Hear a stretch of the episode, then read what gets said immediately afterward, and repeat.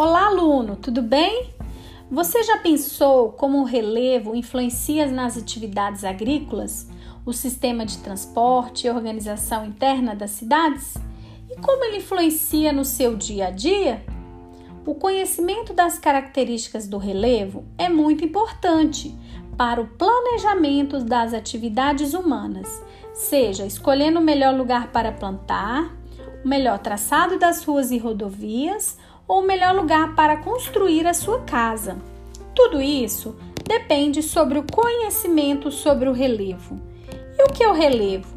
O relevo é um conjunto de formas físicas que compõem a superfície terrestre. É o local da habitação do ser humano e da maior parte dos animais terrestres. O relevo, ele se apresenta de diversas formas. Vamos lá, vamos aprender hoje sobre as planícies, que são áreas mais ou menos planas e que possuem uma altitude próxima ao nível do mar. Vamos aprender sobre as montanhas. O que são as montanhas? São formas de relevo que apresentam elevações e altitudes superiores em comparação com regiões próximas dele.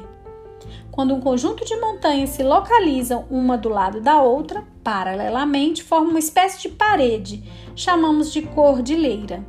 Como, por exemplo, a Cordilheira dos Andes na América do Sul e a Cordilheira do Himalaia na Ásia.